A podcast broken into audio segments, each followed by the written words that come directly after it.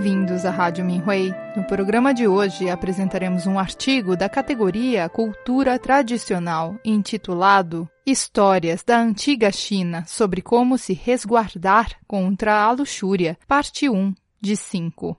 A luxúria era considerada um assunto muito grave na antiga cultura chinesa. Durante milhares de anos, foram transmitidas de gerações em gerações histórias e ensinamentos. As três crenças tradicionais, budismo, taoísmo e confucionismo, têm regras estritas com respeito a esse tipo de desejo. Esta é a primeira parte de uma seleção de histórias sobre esse assunto.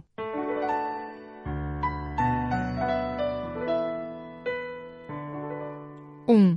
Fuxi criou um sistema de ritos.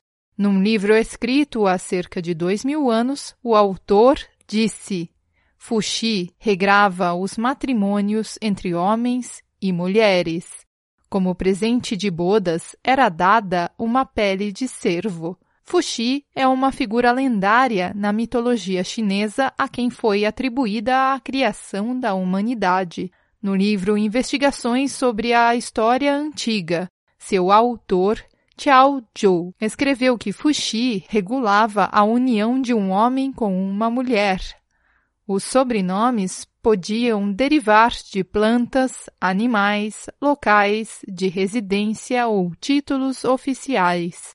O uso de sobrenomes ajudava a evitar um matrimônio inadequado ou uma união com um parente consanguíneo. Tchau, o autor do livro, foi um erudito que viveu na região de Shuhan, hoje em dia província de Sichuan, durante o período dos Três Reinos, ao redor de 220 a 280 depois de Cristo. O sistema de ritos de Fuxi levava em conta as diferenças entre homens e mulheres, respeitava os mandatos do céu e cumpria com as leis terrenas. Os ritos fomentavam a harmonia entre o yin e o yang e estabeleciam sólidas normas que sobreviveram na China por muitas gerações.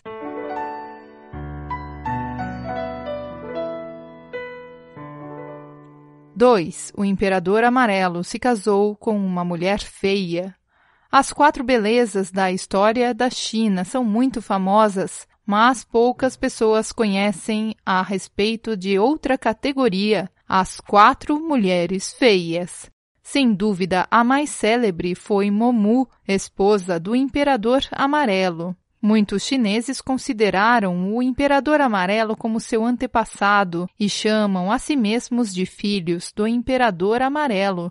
O Imperador Amarelo casou-se com Momu por sua bondade e suas virtudes. Os livros antigos registraram suas palavras. Os que prestam atenção a uma bela aparência ao invés da virtude não são verdadeiramente belos. Aqueles que valorizam as virtudes acima da luxúria são verdadeiramente virtuosos. O livro também diz: o imperador amarelo apreciava Momo. Ele dizia a ela: Você não deve se esquecer de cultivar a sua virtude. Você será responsável pela admiração das mulheres no palácio e te manterei perto de mim. Qual é o problema que você não seja bonita? Na seção de perguntas básicas do livro clássico de medicina interna do Imperador Amarelo, dizia que as pessoas na antiguidade seguiam os movimentos do yin e do yang e, portanto, consumiam os alimentos e satisfaziam seus desejos de forma controlada, de modo que podiam manter a sua mente e espírito em harmonia e assim viver uma longa vida. O livro aponta que muitas pessoas de hoje já não vivem dessa maneira. Bebem vinho como se fosse água, adotam condutas imprudentes como se fossem normais, têm relações sexuais quando estão embriagadas, esgotam a essência do seu corpo e consomem a sua energia. Eles não sabem como conservar a sua energia e vitalidade, buscam a excitação emocional e prazeres momentâneos, ignoram o ritmo natural do universo e não podem regular seu estilo de vida, dieta ou descanso. Assim, não é de se estranhar que pareçam velhos aos 50 anos e que venham a morrer pouco depois disso.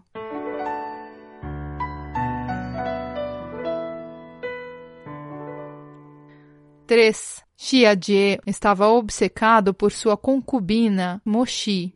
Xiajie, o último imperador tirano da dinastia Xia, de 1728 a 1675 a.C., era elegante e forte. Apreciava o álcool e entregava-se à luxúria. Estava obcecado por sua concubina, Moshi, e descuidou-se do governo do país em resposta à advertência que seus ministros fizeram a respeito de que os desejos luxuriosos pelas mulheres poderiam causar instabilidade na nação, ele respondeu: Sei que os homens e mulheres têm diferentes funções nas famílias plebeias. Os esposos e as esposas vivem juntos como companheiros de vida. Eu sou o rei da nação e estou desfrutando a vida com Moshi. Que mal há nisso?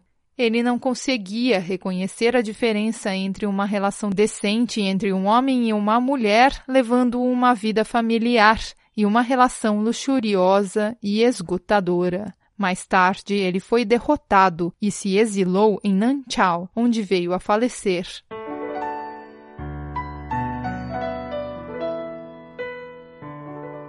Quatro. O rei Zhou estava obcecado por Dadi, o rei Shanzhou, da dinastia Shan, de 1600 a 1046 a.C., foi outro famoso tirano da história da China. Ele gostava de ser adulado e desprezava os conselhos sinceros. Estava obcecado por Dadi e ignorava os assuntos do Estado. Ouvia somente Dadi e era conhecido por ser extremamente cruel. Seus vassalos mantinham-se afastados dele e as pessoas o odiavam. Para salvar o povo, o rei Wu, da dinastia Zhou, de 1046 a 256 a.C., conduziu os vassalos a enfrentarem o tirano. O rei Shanzhou foi abandonado pelo seu povo. Quando se deu conta de que o seu ciclo havia terminado, ateou fogo em si mesmo até morrer em Lutai, atual província de Renan.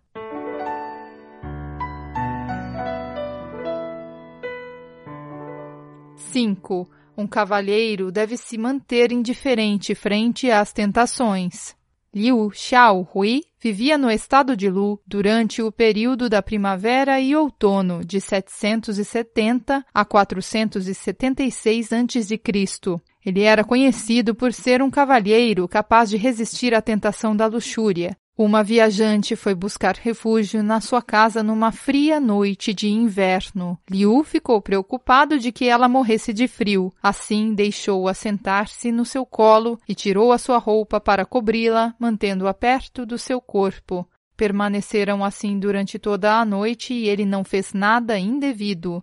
Devido a isso, foi elogiado por ser um verdadeiro cavalheiro e criaram um provérbio em sua honra permanece imperturbável, inclusive com uma mulher sentada sobre o seu colo.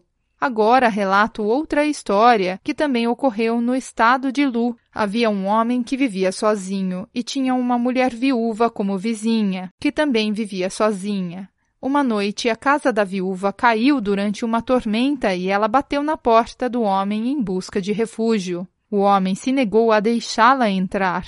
A mulher disse: Por que você não pode ser como Liu Xiaohui, que aqueceu uma mulher que tinha frio com o seu próprio corpo? Ninguém pensou que ele se comportou indecentemente. O homem disse: Liu Xiaohui poderia abrir a porta para você, mas eu não posso. Estou seguindo o espírito dele ao não abrir a porta para você.